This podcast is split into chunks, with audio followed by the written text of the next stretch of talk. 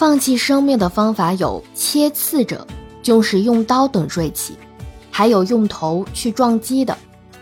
使用农药的常见类型：急性有机磷农药、急性有机氯农药、除草剂、有机磷杀虫剂。接下来就是灭鼠药类了，这些农药有氟乙酰胺灭鼠药、磷化锌灭鼠药、氰类灭鼠药。化苦灭鼠药，有些患者会使用催眠及镇静药物。这类药物主要分苯二氮卓类、安定及安定的化合物、氯丙嗪类、氯丙嗪酚乃静两类。过量服用这类药物可引起中毒死亡。遇到这类中毒者，应当正确判断毒物的种类、数量。服毒时间，及时抢救。哎，简之啊，你为什么只整理出呃这个催眠，还有这个镇静类药物的危险属性呢？还有强调及时抢救啊？我学心理学的嘛，我只对这个精神类的药物有所耳闻，嗯，其他的嘛我又不了解，所以只能靠听友自己在百度上去查阅啦。哦，里面呢。里面有详细的去讲解如何抢救，那我们都能够搜到这个抢救的方法的，对吗？有的，很详细，很详细的。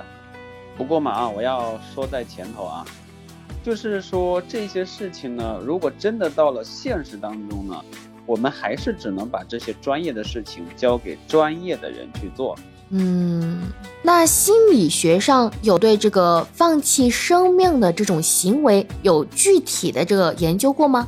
有的，现在在北京、上海、深圳等大城市哈，嗯嗯，他们都有这个成立危机干预的专业心理学人员。哇哦，那我就简单的，那我先简单的分享一下心理学上对这种行为，哎，他研究出了什么成果？嗯。自杀的心理特征：一、矛盾心理。死亡对自杀者是既可怕又有吸引力的事。现实生活中，许多有形、无形的困难可以在死亡的幻想中得以解决和满足，但死亡毕竟是可怕的。自杀者一面想解脱，一方面又向他人求助。二、偏差认知。企图自杀者的知觉常因情绪而变得歪曲，表现为绝对化或概括化，或两者交替。绝对化是指对任何事物怀有认为其必定如此的信念，比如我做任何事肯定失败，周围的人肯定不喜欢我。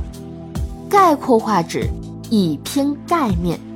以一概十的不合理思维方式，常常使人过分偏注某项困难，而忽略除此之外的其他解决方式。比如，我考试作弊，我爸爸一定不会饶恕我，永远不再爱我。我有缺陷，别人都瞧不起我，从而自暴自弃、自责自怨、自伤，甚至自杀。三。冲动行为，青少年的自杀意念常常在很短的时间内形成，一想到死，马上采取行动。他们对自己面临的危机状态缺乏冷静的分析和理智的思考，往往认定没办法了，只有死路一条，思考变得极其狭隘。四，关系失调，自杀者大多性格内向、孤僻、自我中心。难以与他人建立正常的人际关系，当缺乏家庭的温暖和爱护，缺乏朋友师长的支持与鼓励时，常常感到访境无助，最后变得越来越孤独，进入自我封闭的小圈子，失去自我价值感。五，死亡概念模糊，企图自杀的青少年对死亡的概念比较模糊。部分甚至认为死是可逆的、暂时的，因此对自杀的后果没有做出充分的估计。